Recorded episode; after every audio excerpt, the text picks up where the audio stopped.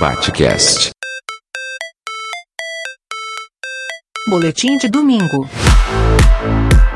Com Adriano Viaro.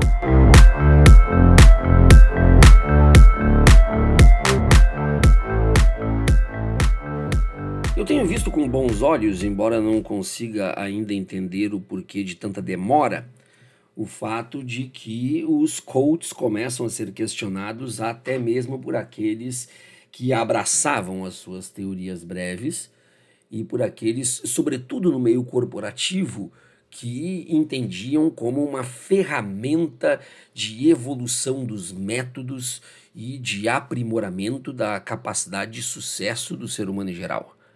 Então, foi uma demora muito grande, porque, embora o coachismo ou o neopentecoutismo, como eu costumo chamar o self-coach, tenha uh, sido criticado e tem sido criticado uh, e ridicularizado por, pelas mais diversas redes sociais, ainda assim o coach sempre esteve muito fortalecido dentro de espaços de poder, sempre muito fortalecido. Mas começa agora gradativamente a ser então achincalhado, começa a perder totalmente a sua credibilidade. E onde é que nós percebemos isso? A partir do momento que muitos coaches começam a retirar o termo coach de seus currículos e de sua forma, vamos dizer assim, oficial de apresentação. Começa a voltar gradativamente o termo consultor. Começa a voltar uh, gradativamente o, o termo personal. Então, esses profissionais começam a perceber que usar o termo coach já não é algo assim tão positivo. E os grandes nomes do coachismo, uh, vou falar especificamente brasileiro, começam a desaparecer um pouco dos espaços que costumavam ocupar. Estão se dedicando mais, e eu falo especificamente de três nomes, que eu não vou citar, mas todos sabem quais são os, os, três maiores nomes do cultismo brasileiro, começam a se reservar a seus espaços uh, com os seus coaches, uh, ou sei lá o que isso significa, mas estão diminuindo gradativamente as suas inserções nas redes sociais e estão percebendo que pelo número das suas do, dos seus ataques e das críticas uh, agora serem maiores do que a, a, adesão ou os comentários positivos, é hora então de puxar o freio de mão. Eu repito, eu acho isso maravilhoso, maravilhoso. Eu não sou daqueles que, que vai ficar criticando porque demoraram demais uh, para entender. Eu acho maravilhoso, mas nós temos que então uh, contextualizar essa demora e essa demora eu digo porque eu e quem sou eu, né? Mas eu afirmo a muito tempo, mas há muito tempo, que o cultismo é única e exclusivamente picaretagem. Não existe nenhuma outra possibilidade. Nenhuma. Não há como analisar, não há como colocar em balança, não há como mensurar. O cultismo é picaretagem. O coachismo, esse que eu digo do self-coach, esse então que rouba o método, o cenário e o modus operandi das grandes igrejas neopentecostais para ali fazerem os seus shows, os seus espetáculos com os seus gritos de masculinidade. Sim, tem isso, inclusive. Com as suas orações laicas. Sim, existe isso também. Estes espaços começam então a, a perder espaço, com perdão da redundância, e isso é nada mais do que justo, nada mais do que justo, porque o que nós estamos, estamos tendo e enfrentando e agora começa a ter então uma luz no fim do túnel, são pessoas que não possuem nenhum tipo de formação absolutamente nenhum tipo de formação para fazerem aquilo que se propõe a fazer. Existe inclusive um grande coach no Brasil, publicou olha, dezenas e dezenas de livros, lota auditórios, eh, cobrando ingressos caríssimos, que sequer, sequer sabe escrever e sabe falar. É exatamente isso. Nós chegamos a um ponto no Brasil em que um analfabeto funcional fez fortuna com os seus métodos absolutamente falaciosos, com a sua falcatrua institucionalizada que levou dezenas e centenas e milhares então para seguir os seus ensinamentos.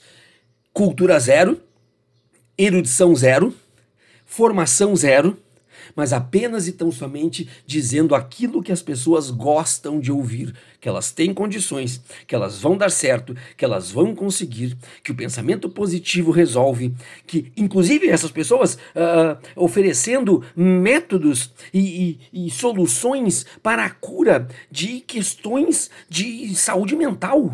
Essas pessoas querendo resumir de forma muito superficial e criminosa criminosa, como enfrentar questões do tipo, então, síndrome do pânico, ansiedade, uh, depressão, etc, etc. Isso, isso, é crime, isso é crime. Não existe nenhum outro tipo de, de situação que possa ser uh, analisada. Não, não, é crime, é crime, é crime porque isso pode levar, inclusive, pessoas a um agravamento de suas patologias e, inclusive, a darem cabo em suas próprias vidas.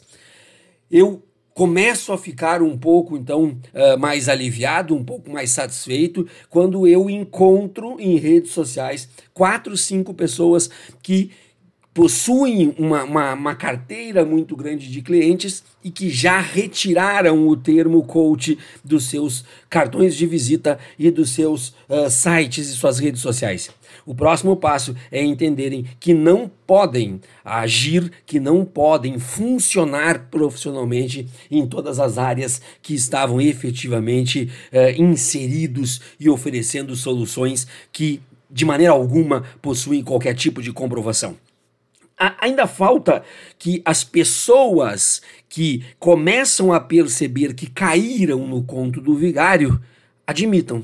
Venham a público admitir. É, a público. Não adianta apenas tão somente discursos retóricos ou apenas mudar o discurso da noite para o dia. Não, não. Tem que vir a público. Tem que vir a público e dizer: ó, eu acreditei, ó, eu caí nesse conto. Porque sem esse tipo de, de confissão não vai haver mudança de fato a pós-modernidade, com toda a sua liquidez, com a desconstrução de, de conceitos e valores outrora consagrados, é, inventa, cria a todo momento alguma fórmula simples, alguma fórmula rápida para as dores dos seres humanos, para as dores existenciais de pessoas que apenas e tão somente querem o direito de serem felizes, de terem sucesso a qualquer instante. Neste momento, sempre vai haver a brecha para que alguém venha com a fórmula pronta e que, através da fórmula pronta, consiga iludir, enganar, talvez prejudicar a saúde das pessoas, mas por trás disso ganhando muito dinheiro.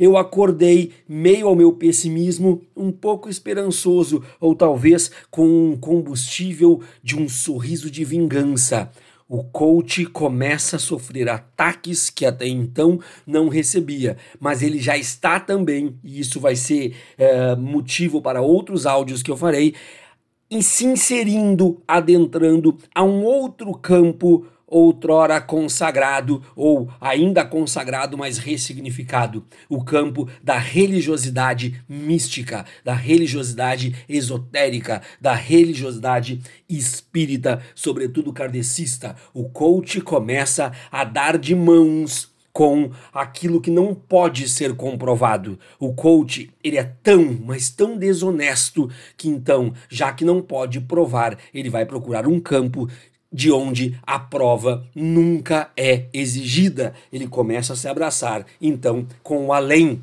com a visão, com o metafísico, com o esotérico, com o espiritista e também com o místico. Fiquemos atentos, eu sou o professor Adriano Viário e esse foi mais um boletim para o Baticast.